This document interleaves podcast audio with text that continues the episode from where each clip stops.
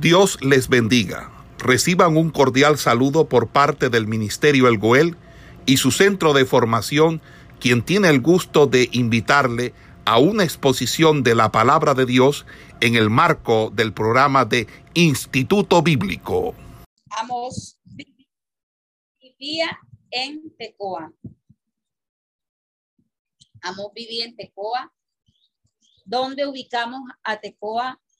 Eh, Tecoa era una pequeña aldea que se ubicaba en las, en las montañas al sur de Jerusalén. Allí estaba ubicada Tecoa. 18 kilómetros al sureste de Jerusalén y a 9 kilómetros al sur de Belén. Esa era la ubicación del profeta de eh, Amos. Estaba ubicado al borde de esos extensos campos que nos habla la Biblia, que le pertenecían al territorio de Judá. Amos, como le decía, era un pastor de ovejas y cabras, como lo registra aquí en este libro, lo registra de esa forma se ocupaba, su ocupación era esa, la labor del pastoreo de estos animales y del cuidado o, el cultivo de esos árboles sicomoros que eh, en el antiguo Egipto era un árbol de bastante utilidad porque la madera que se sacaba se sacaba de allí, eh, servía para hacer esas cajas donde empalmaba las momias. Entonces, esto da a entender de que se tenía esto como una labor importante dentro de, del área de, de el antiguo Egipto. Bueno, ¿cómo inicia?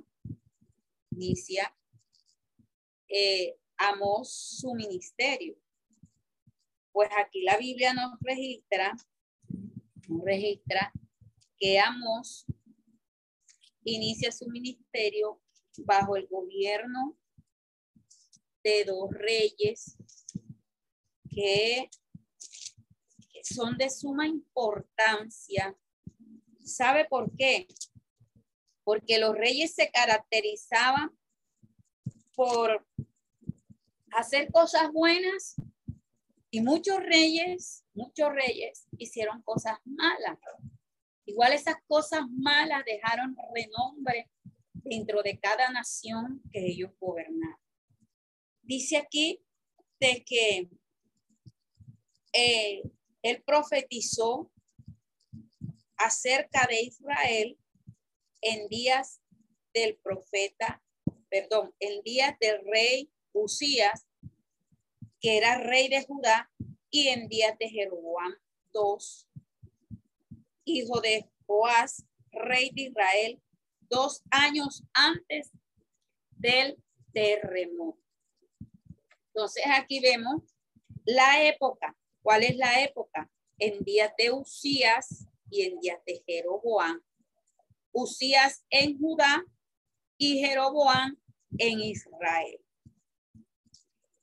Jeroboam, vamos a, vamos a tomar parte de, de, este personaje porque debido a, a esos momentos los cuales eh, vivió y desarrolló su, su labor como rey, eso dejó renombre. El reino del norte había obtenido eh, su independencia. Y uno de los reyes que estaba gobernando, como nos lo habla en el libro de, de, de Primera de Reyes, vámonos a Primera de Reyes, para que usted se ubique.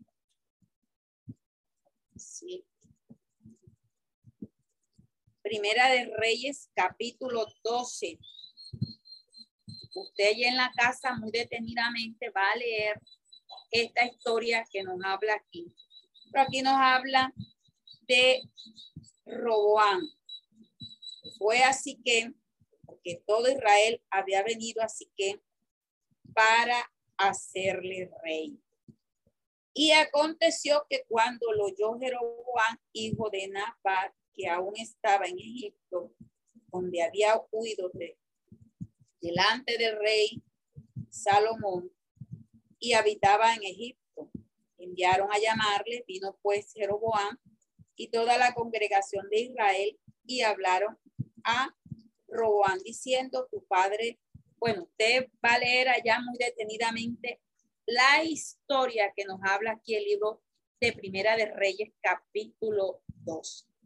Para no alargar tanto, nos damos cuenta que eh, fue un rey, un líder muy reconocido, bastante reconocido, que libró muchas grandes batallas, grandes batallas libró este rey. Pero a los ojos de los profetas, este rey fue uno de los peores reyes que existió. Porque este rey generó dos cosas importantes.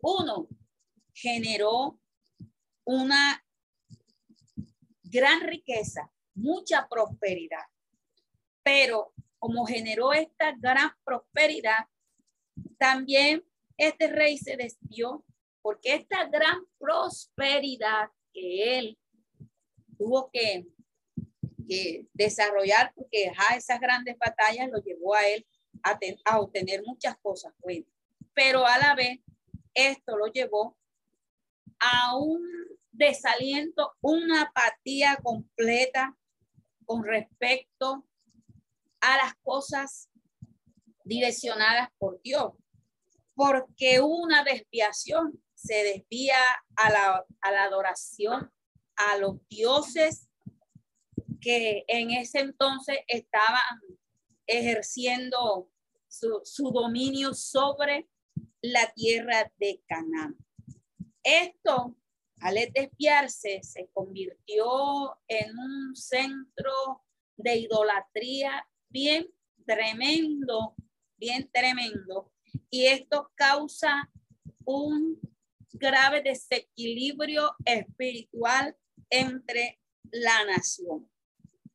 Entonces, eh, este rey, esto, esto conllevó a este rey a, a cometer muchas injusticias, injusticias.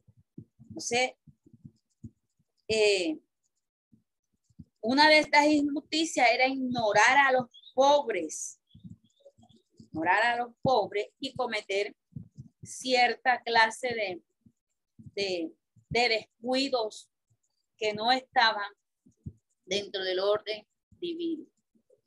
Ahora bien, este, esta injusticia, eh, esta serie de injusticias que más ahorita vamos a, mirar, vamos a observar. Eh, desesperó bastante al profeta Amos, donde el profeta ya no puede aguantarse más toda esta serie de eventos que iban como en contra de los principios divinos, en contra de los principios morales que estaban regiendo a la nación entonces, Amos sintió el llamado, que Dios lo llama, y en este llamado Dios le encomienda una tarea, Dios lo llama a ir hacia el norte, en Betel. Betel era una ciudad importantísima que era caracterizada por tener un gran templo. Entonces, la labor la cual eh, Amos va hacia allá, es direccionada por Dios, porque Dios es quien quien le motiva, quien le insta, quien le coloca allí ese, ese deseo y ese anhelo en su corazón de trasladarse hasta allá, era el mismo Dios. Eh, esta ciudad tenía un gran templo y esto fue aprovechado que el profeta aquí anuncia la palabra de Dios al pueblo. Y de allí comienza, comienza este libro a desarrollar esta parte importante, parte importante de, con respecto a la, al desarrollo de su profecía. Entonces, algo, algo que vemos en el desarrollo de el profeta de, del rey, el rey que en ese momento está, que es el rey, el rey que, que en un momento de, de afloro, de prosperidad, pero por otro lado, llevaba una degradación espiritual, de desobediencia y de idolatría. Bajo el gobierno de este rey, llega Israel a un periodo en la cumbre del poder. Este periodo, como le decía, fue un periodo bastante bueno, pero a la vez trajo mucho arrogancia, trajo eh, mucha opresión a los pobres, trajo una decadencia moral, trajo una degradación espiritual, que es uno de los puntos en los cuales Amos llega a profetizar. Amos predice o predijo el castigo que vendría de parte del Señor sobre, eh, sobre Israel. Vemos algo importante en este libro. Este libro, este libro es una, una hermosa colección de sermones, de poemas y de visiones. Escuche bien, este libro es una colección de sermones, de poemas y de visiones. No sé si al leerlo usted se dio cuenta de que se repiten eh, entre capítulos, capítulos, eh, varios términos. Y esto da la idea de que fue escrito en una forma de poema. Vemos que toda esta, esta serie de sermones, poemas y visiones, eh, él las pronuncia a lo largo de, de, los años en que fue el, establecido para anunciar el mensaje. Eh, una de las cosas es que el libro tiene un mensaje bastante claro. No hay que darle como tanta vuelta porque el libro tiene un mensaje bastante claro. El capítulo 1 y 2 capítulo 1 y 2, nos está hablando acerca de un mensaje, mensaje del profeta Amor a las naciones vecinas, a las naciones que estaban alrededor y también a Israel, porque allí se incluye a Israel. En el capítulo del 3 al 6, del 3 al 6, Aquí vemos esa colección de poemas que expresa eh, por parte de Amos a expresa el mensaje al pueblo de Israel y además de eso a los líderes que estaban establecidos allí. El capítulo del 7 al 9 capítulo del 7 al 9. Si ustedes se vaya a la Reina Valera, la Reina Valera, el capítulo 7 comienza con un título, dice, tres visiones de destrucción. Capítulo del 7 al 9, porque son nueve, nueve capítulos que contiene este, este libro. Aquí vamos a ver una serie de visiones que el profeta se ve sumergido, que él mismo experimentó. experimentó. Eh, a través de estas experiencias que él, donde él está también observando, describe el juicio de Dios sobre Israel. Y describe el profeta los juicios que vendrían. Entonces, el libro comienza palabra del profeta Mos que fue uno de los pastores de Tecoa, que profetizó acerca de Israel en días de Usías, rey de Judá, y en días de Jeroboam, hijo de Joás, rey de Israel, dos años antes del terremoto.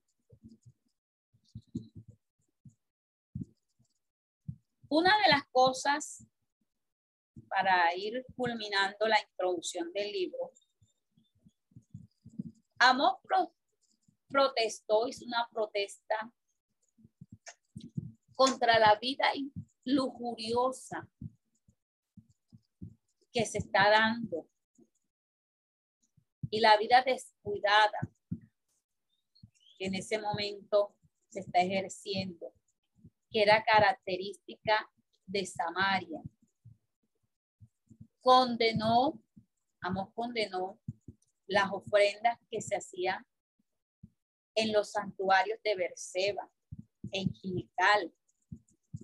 También eh, afirmó de que ese rito que se llevaba respecto en, en los santuarios, este rito este, este ritual nunca podía sustituir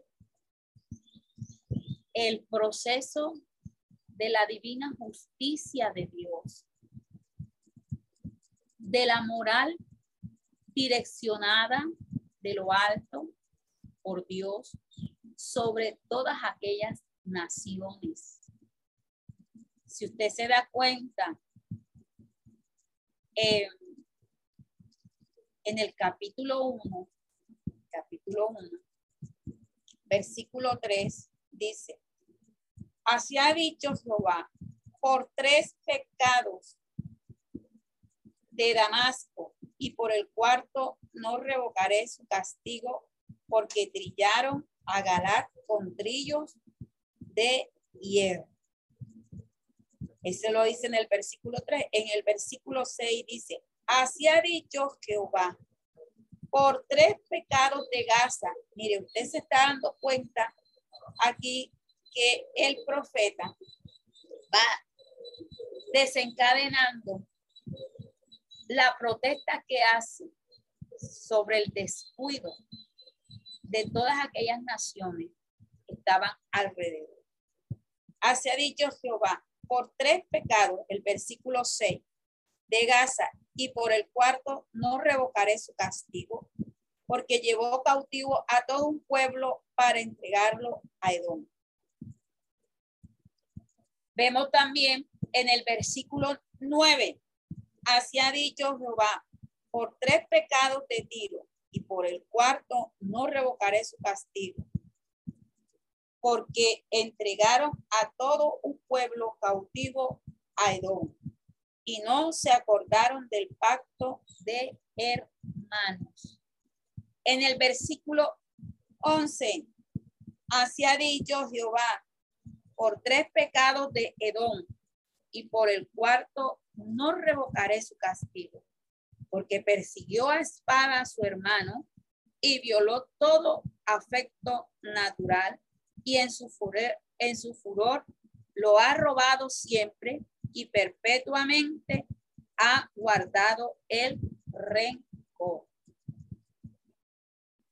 En el capítulo, en el versículo 13, así ha dicho Jehová, por tres pecados de los hijos de Amón, y por el cuarto no revocaré su castigo, porque para ensanchar sus tierras abrieron a las mujeres de Galat que estaban en cinta. Mire toda esta serie de pecados que el profeta está denunciando. Y en el capítulo 2, versículo 1, sigue diciendo, así ha dicho Jehová, por tres pecados de Moab y por el cuarto no revocaré su castigo, porque quemó los huesos del rey de Edom hasta calcinarlos. Y en el versículo 4, así ha dicho Jehová, por tres pecados de Judá y por el cuarto no revocaré su castigo, porque menospreciaron la ley de Jehová y no guardaron sus ordenanzas y le hicieron errar sus mentiras en pos de los cuales anduvieron sus padres. Entonces, todo esto a nosotros nos está demostrando la advertencia que está haciendo el profeta a los israelitas, que a menos que se arrepintieran de su idolatría y después de una renovación de su re, en su relación espiritual con Dios, comenzaran a enmendar esos problemas de injusticias sociales que caería siendo víctimas del invasor, el gran invasor. Entonces, vemos aquí, vemos aquí algo muy importante. Amos va a hablar contra Israel porque el pecado lo direcciona es contra Israel. Pero si usted se da cuenta, y si ubicamos a Israel, ubicamos a Israel y ubicamos a las naciones que están siendo en este momento eh, descritas por él, por el profeta, nos vamos a dar cuenta que esas, esas naciones son Tiro, Damasco, Am, Amón, Moab, Judá, Gaza, Edom, donde Israel, Israel, no se escapa de Israel queda en el centro, en el centro. Israel está, eh, estas naciones están alrededor de Israel. Israel está en el centro.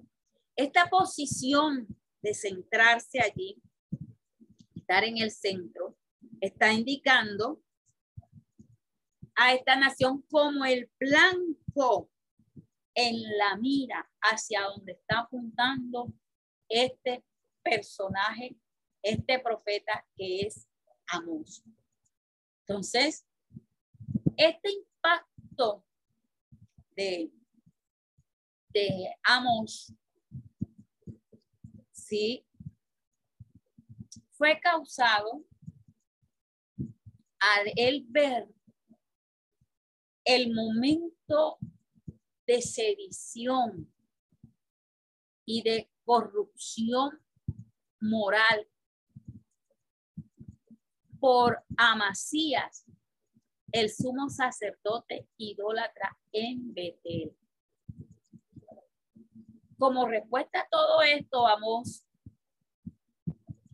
se da a entender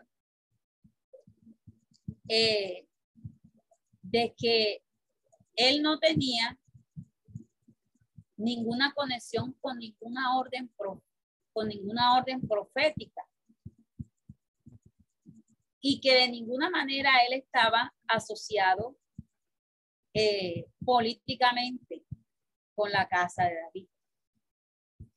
Notamos aquí que el estilo del libro es bastante sencillo y es bastante entendible, porque las vividas ilustraciones que se dan, que se dan, son tomadas de la vivencia de él, son tomadas de su vida, su vida y su labor que él representaba, su vida de campo. Su trabajo como pastor no era de ninguna manera eh, incompatible con un conocimiento de la historia. Porque si usted se da cuenta y algo maravilloso, algo grandioso, y esto nos deja una experiencia a nosotros de que Dios puede tomar a cualquier persona, no importando su condición, ni física, ni económica, ni intelectual, ni de ninguna otra índole, para hacerlo de él una persona de honra, un vaso de honra, como lo hizo con este personaje. Era un simple pastor que no era reconocido, pero esta, esta, esta labor que él tiene del pastoreo, Dios la toma. Dios hace de, de él un gran profeta. Y ni, ni, ni con ese conocimiento que la gente a veces se, se, se da, se da mucho, muchos aplausos ellos mismos. Es un gran maestro, usted es un gran pastor, usted es un gran, nada de grandeza había en este, en este pastor, una persona humilde, un conocimiento como de las escrituras sin llevarlo como tan, tan, tan profundo. Pero usted al leer este libro se da cuenta de lo que Dios puede hacer en la vida de cualquier persona, porque la integridad que hay en su libro es, es, es una muestra de, de un personaje que había como estudiado a fondo, era un erudito, que era un conocedor de, de muchas cosas. Entonces, este, esta breve introducción del libro nos va a llevar a nosotros a describir, ya miramos el capítulo 1, capítulo 1, eh, con respecto a esas acusaciones poéticas que el profeta está describiendo. Está describiendo unas acciones de injusticia. Está eh, describiendo esa acusación contra esas naciones que estaban alrededor de Israel, las naciones extranjeras, incluyendo al mismo Israel. Entonces, este capítulo 1 y 2 es la descripción, es la descripción. Vemos aquí en el capítulo 1, en el capítulo 1, nos muestra esa acusación, capítulo 1 y 2. En, la, en, el capítulo, en el capítulo 3, ahorita, ahorita había descrito del capítulo 3, el capítulo 3 al 6, está hablando de esa colección de poemas que están expresando un mensaje al pueblo de Israel y aquí también está incluyendo a los líderes.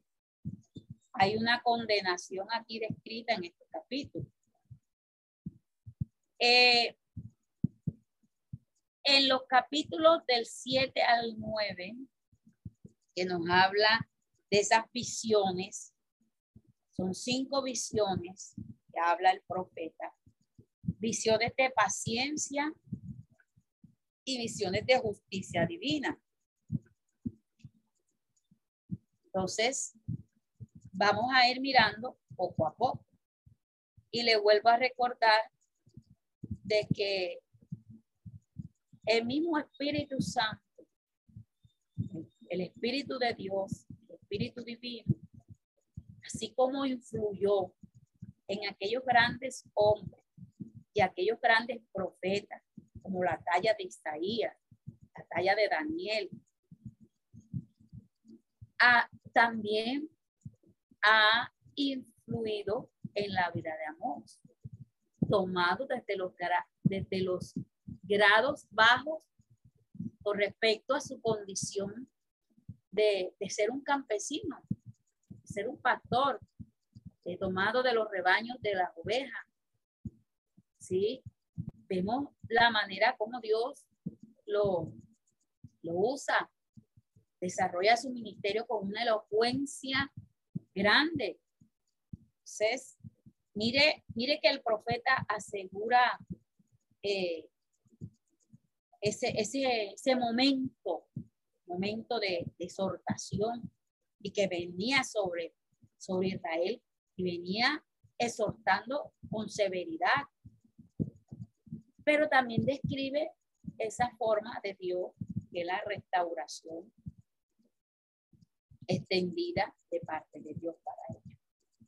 Entonces, esos juicios que vemos en el capítulo capítulo 1, juicios contra los sirios, los filisteos, los de Tiro, los amonitas. Dios emplea a un pastor para reprender y advertir al pueblo que Dios da habilidad para el servicio de él y que nadie puede ser despreciado por su origen, por su ocupación o por su eh, raza. Se pronuncia juicio, viene un juicio contra aquellas naciones que son vecinas. Eran, eh, eran naciones opresoras del pueblo.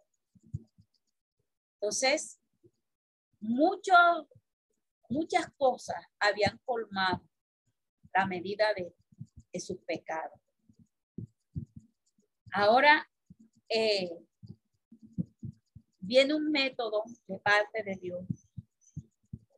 Cuando el Señor comienza a tratar a esos enemigos, con, con qué tremendos juicios vienen sobre él.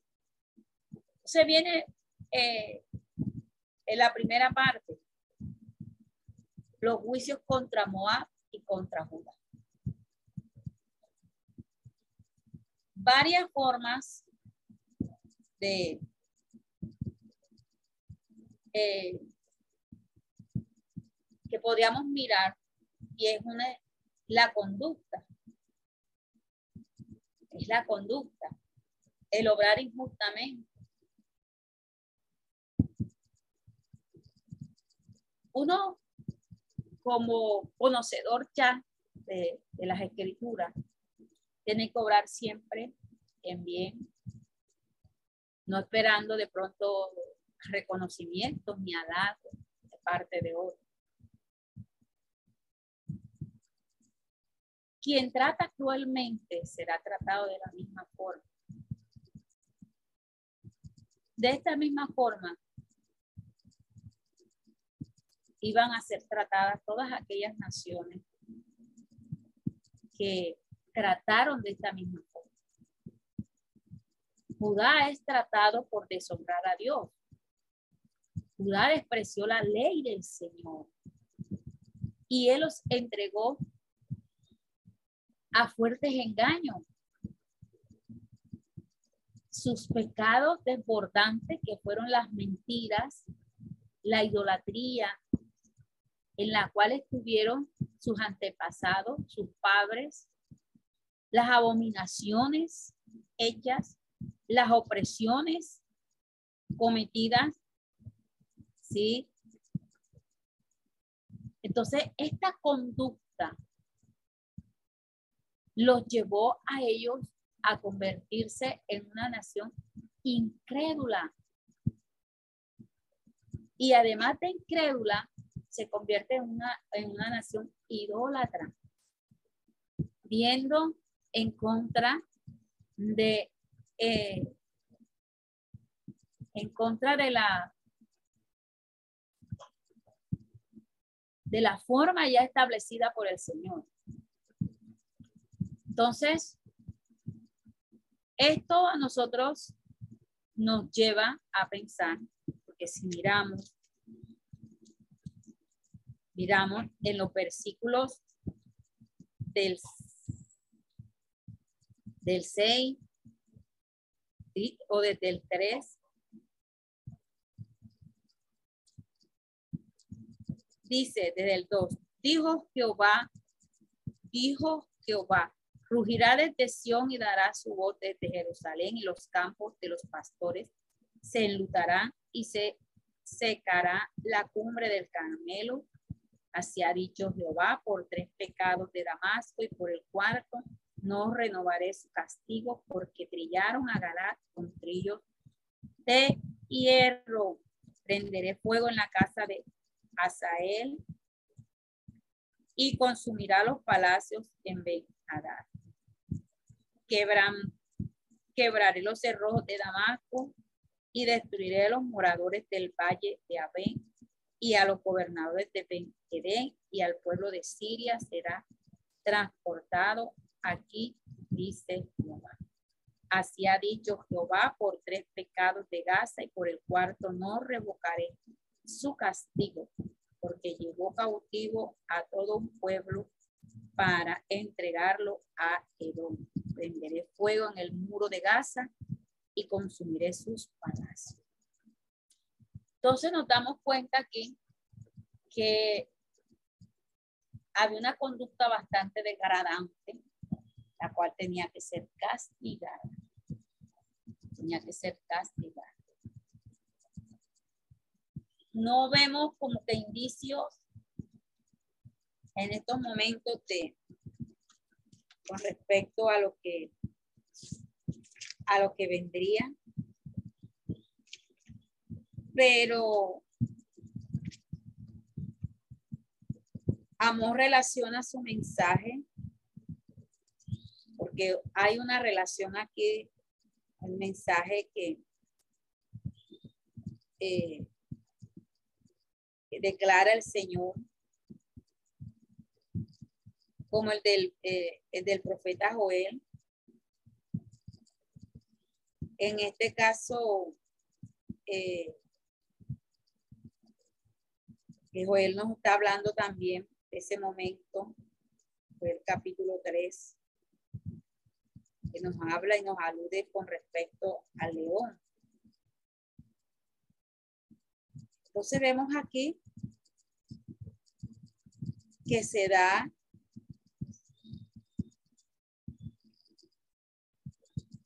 que será lo que ya más adelante comienza el desarrollo, el desarrollo de, de, la profecía en sí, de lo que ellos podían observar con respecto a la a los líderes. Recordar de que nosotros tenemos que hacer misericordia, de que debemos brindar ayuda a las almas, de que no debemos apropiarnos de, de, cosas que no son nuestras. Dios está pidiendo fidelidad. Dios es quien los levanta para que sean y entiendan, entendido de su propia conciencia, y que los mismos pecados que ellos tenían, ellos los reconocieran. Todo lo que hicieron ellos puede espiar a los creyentes lo que hicieron fue corromper las mentes, los llevaron a la idolatría. Entonces, esta es la queja, el Señor se queja del pecado y especialmente de los pecados de su pueblo. Y esta es una carga que lleva el profeta. Entonces, cuando los hombres rechazan la palabra de Dios, agarran al pecado. Y esto es una de las cosas que nosotros a nuestro diario vivir vemos. se convierte el pecado en una influencia grave y destructiva para, para el ser humano. Porque el pecado, el pecado hace apartar al pueblo, hace apartar a la persona de Dios. Entonces, una de las formas de corregir es con lo que viene a partir del capítulo 3. Capítulo 3. Y el desarrollo de la profesión. Entonces, con esto vamos a dar una participación aquí a los hermanos. Amén. Si entendieron hasta este punto.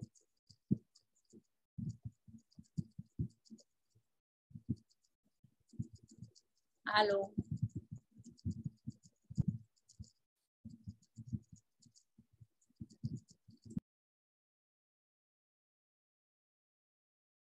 Si han entendido, hermanos. Amén, hermana, amén, amén. Amén, hermano. Bueno, yo les dejé una tarea, era que estudiaran. Vamos a ver el desarrollo de los capítulos. ¿Quién, quién puede hacer su participación? Amén, amén. Hermana, participación del, de lo que dejó que estudiáramos la semana pasada, la semana antes pasada.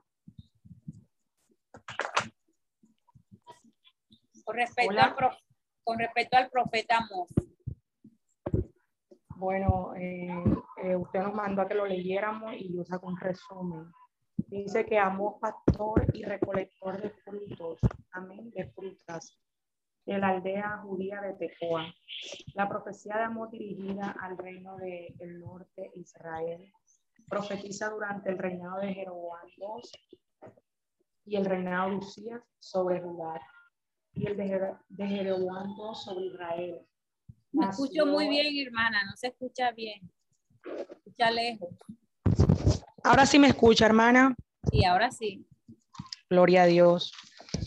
Nació en Judá escribió el libro de la Biblia que lleva su nombre.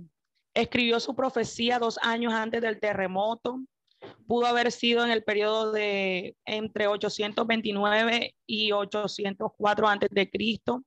No hay ninguna, no hay una información clara, pero se presume que fue para esa fecha. Amós explicó cómo el Señor se vale de los profetas para llevar a cabo sus juicios. En Amós 3:7 advirtió que los juicios que estaban a, por venir, aunque Israel era próspera, le venía juicio por haber rechazado a Jehová y la palabra de los profetas. También dejó claro que el Señor busca una vida recta delante de él y no sacrificios de animales que pierden su significado si se, si se ofrece como sustituyendo la rectitud y obediencia. En Amos 5, 21 al 27. También deja ver el hambre que habría de venir por escuchar palabra de Jehová en Amós 8, del versículo 12, del versículo 11 al 12, que se iba a cumplir esta profecía por la apostasía de Israel. Amós eh, un, deja ver cómo el Señor derramará de sus juicios sobre Siria, los filisteos, Tiro, Edom, el pueblo de Amón y Moab, a causa de su iniquidad también predica que Judá e Israel serán castigadas por abrazar la iniquidad y rechazar a Jehová. Amós 3:4 describe los diversos intentos del Señor por salvar, por salvar a su pueblo, enviando profetas que le advirtieran reteniendo la lluvia, permitiendo pestes, permitiendo guerras, para que se apercibieran, sin embargo el pueblo no se humilló. Amos 5.6 enseña que el pueblo puede evitar su destrucción si se arrepintiera y buscara sinceramente al Señor. Le señala que el Señor no está aceptando sus ofrendas porque su corazón está, está centrado en dioses falsos. Amos profetiza que su actitud irreverente en la adoración al Señor los llevará a la destrucción. Amos 7 al 9 Amos da mensaje alentador, mensaje de esperanza al prometer que el Señor juntará a su pueblo y lo restaurará en su tierra. Y ese es el final de toda profecía, restaurar. Amosita al profeta Isaías, Sofonías, Jeremías, Ezequiel, Abdías, Malaquías. Edom se ensañó contra Israel y por eso sería destruido, porque se ensaña en extremo, por lo que Jehová se indignó para siempre con ellos. Vienen de Saúl, hermano de Jacob. Amén.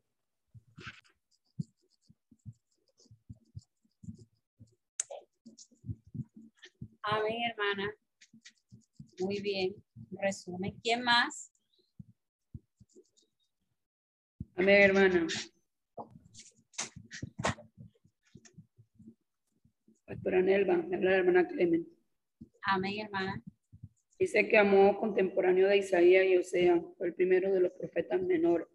Fue hijo de Naúm, padre de Matatías, en la genealogía del Salvador, Lucas 3:25 como natural de Judea y de la clase media o a la clase baja. Amo vivió interna en el reino del sur, unos, unos 10 kilómetros al sur de Belén. Era la suya una aldea de, pastores. Él tenía un pequeño rebaño de ovejas, Amos 1.1, y tenía a su cuidado unas higueras silvestres, Amos 7.14. Amos era recolector de higos en Oriente, la fruta madura cae al suelo y luego es recogida. Por lo común no se toma del árbol, como en Occidente. Puede también llamársele pellizcador de higos, pues suele irritarse de ese modo la fruta para acelerar la maduración. Aunque no se educó en las escuelas de los profetas, fue llamado por Dios a profetizar en Israel. Como 7.15 durante los reinados de Usía, de Judá y de Jeroboam II, Israel fue a Betel a, reprenderla por sus pecados. Pero Amasías, el sumo sacerdote, lo obligó a volver a Judá. Amos 7:10. Mediante el orden de expulsión que obtuvo del rey Jeroboam después de regresar a su casa. Amos escribió la esencia de sus discursos en un rollo que constituye el más antiguo libro de profecía que haya llegado a nuestras manos. Amén. Dios le bendiga, pastora. Amén. Amén, amén. ¿Quién más?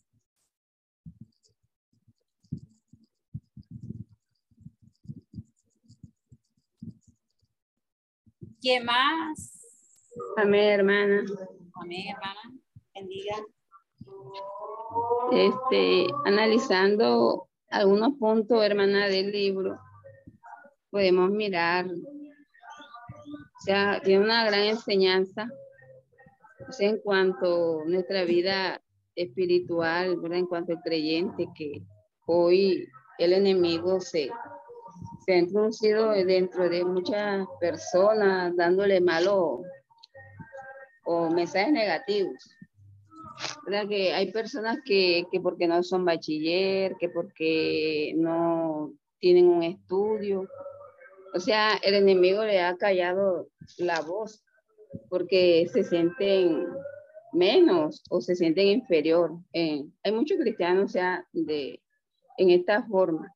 Si nosotros miramos el libro, ahí miramos que, que Amos no, dice que no, no fue un hombre estudiado, y que Dios lo usó grandemente.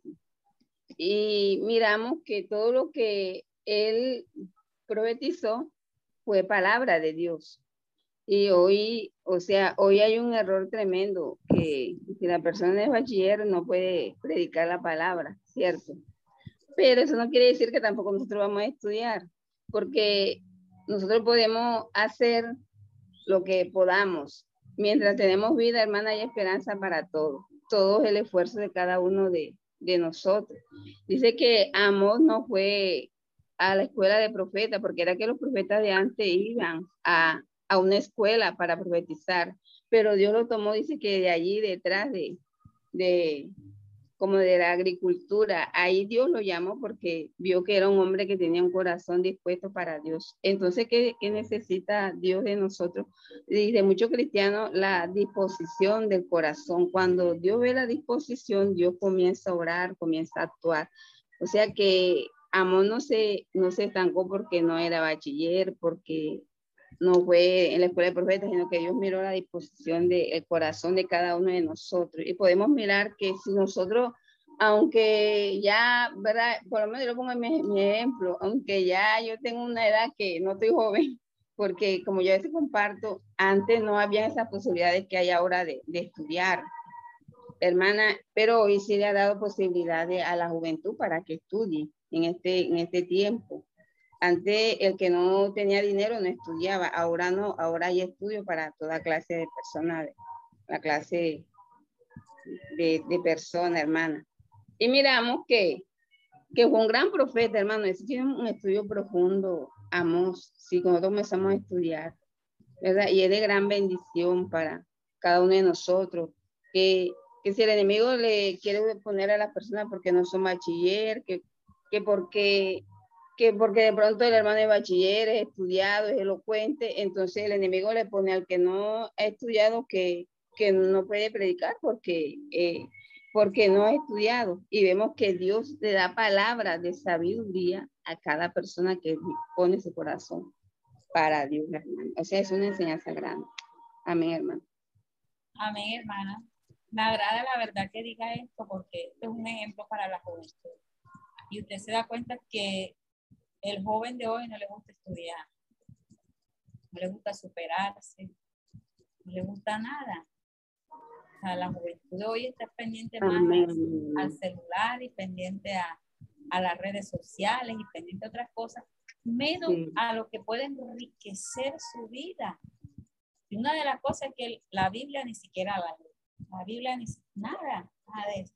Si usted se da cuenta, bueno, la hermana lo comprendió de esa forma, la forma humilde de este, de este pastor, la forma humilde de, de que sin tener reconocimiento o usado, como usted estaba explicando, con los otros grandes profetas, como fue el caso de Isaías, como fue el caso de Daniel, que eran personas conocedoras, y la forma como es escrito el libro de Isaías, el libro de Daniel, usted se da cuenta de la elocuencia que ellos tenían. Pero no ni rebajando ni desmeritando la condición, Dios puede ser grande a la persona cuando es humilde. De hecho, la Biblia lo dice, que Dios al humilde lo, lo acerca a él, mira de cerca, pero al altivo al que en su forma reacia, altanera y grosera, pone eh, siempre obstáculos, no va a tener el desarrollo. Vemos aquí en este profeta, por eso vimos hoy la parte primera, que es la introducción, la forma como escribe poemas. Este es un libro que además es forma escrito en forma de poema, forma de advertencias, tiene juicio, pero la forma como lo explica es una forma bastante entendible. En su humildad, en su sencillez, se dejó usar de Dios. ¿Quién más va a aportar?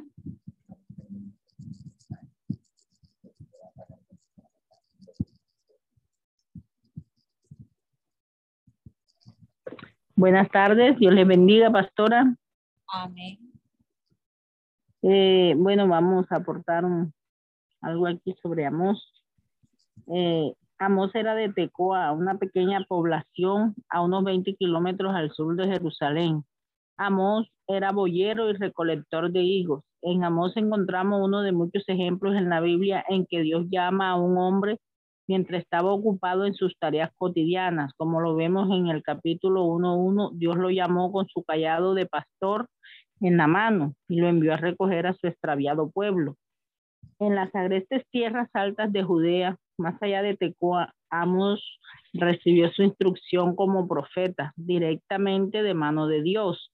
Su hermoso escrito abunda en ilustraciones procedentes de su hogar en las montañas, aunque nativo de Judá, profetizó en y acerca de Israel. Amós profetizó mientras sus días reinaba en Judá, Jeroboam II era rey de Israel. Este fue un tiempo de gran prosperidad. Se recuperaron los antiguos límites del reino de David.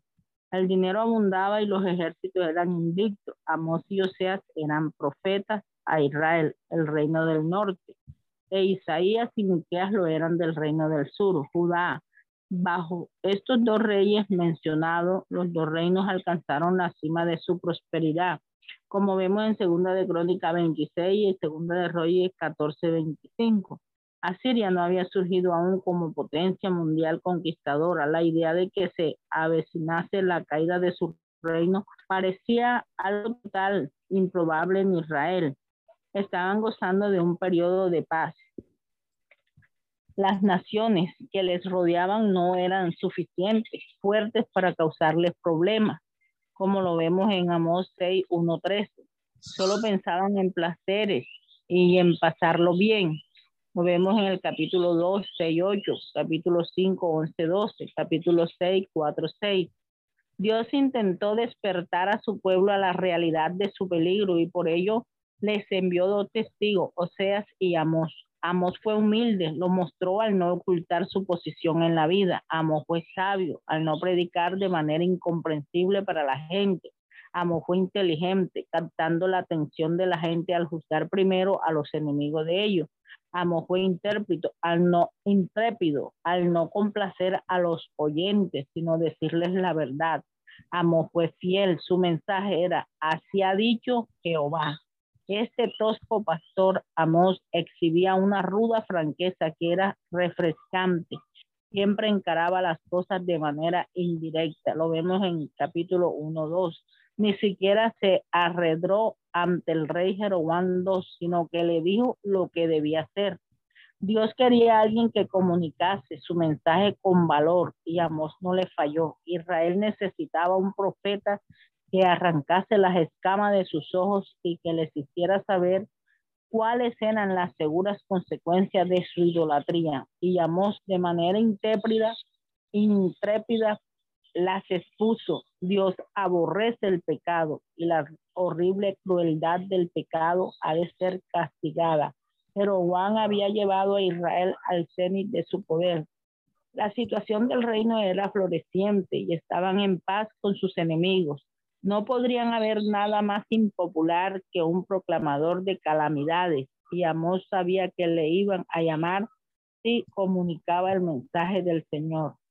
Si leemos Amos 3:12, esto parecía una burla, la idea de que la poderosa Israel fuese comparada con una pobre oveja, o más bien con los restos de una pobre oveja devorada. Sin embargo, esto es lo que sucedió. En menos de 50 años, Israel fue totalmente destruida y el lastimoso resto de su pueblo no llegaba siquiera a la pierna de una oveja, arrebatada de las fauces del devorador. Esta es la imagen del aborrecimiento de Dios hacia el pecado. A cada pregunta acerca de por qué han caído los grandes imperios, la respuesta es el pecado. El secreto del desmoronamiento de una persona es el pecado. Deja que Amós te ayude a contemplar el pecado bajo su verdadera luz. Amén, hermana. Muy bien su resumen respecto al profeta. Bueno, creo que culminamos aquí hoy con respecto al, al profeta Amós.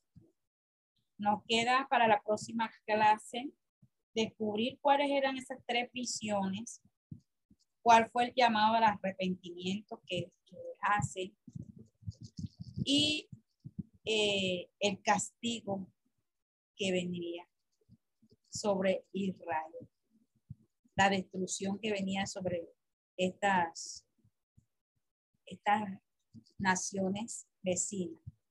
Hacemos en la próxima clase eh, un, un resumen completo de todos los ya vimos parte del capítulo 1 y 2, a partir del capítulo 3 hasta el 9, y una descripción de, de las vivencias y de, los, de las visiones en las cuales se ve allí sumergido.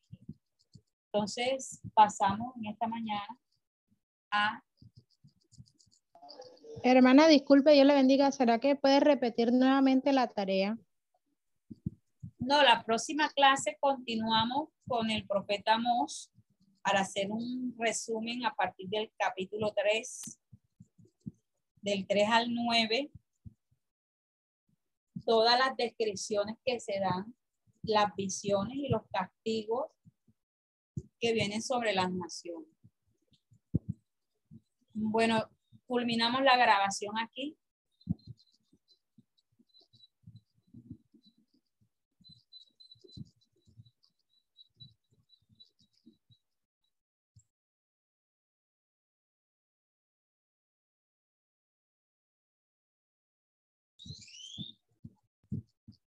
Culminamos la grabación, hermana Berly.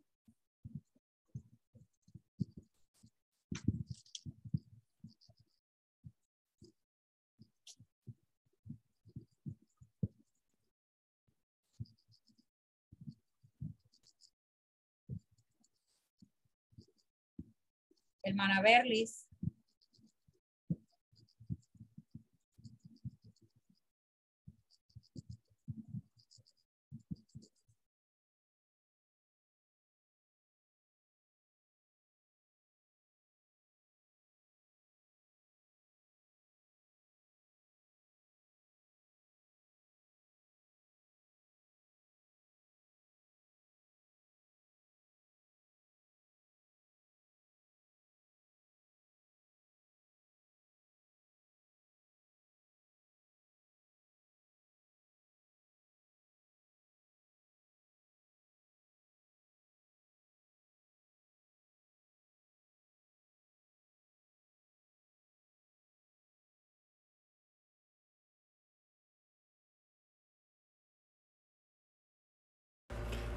Esperamos que este estudio haya sido de bendición para su vida y ministerio. A Dios sea la gloria. Este es el Ministerio El Goel, vidas transformadas para cumplir el propósito de Dios.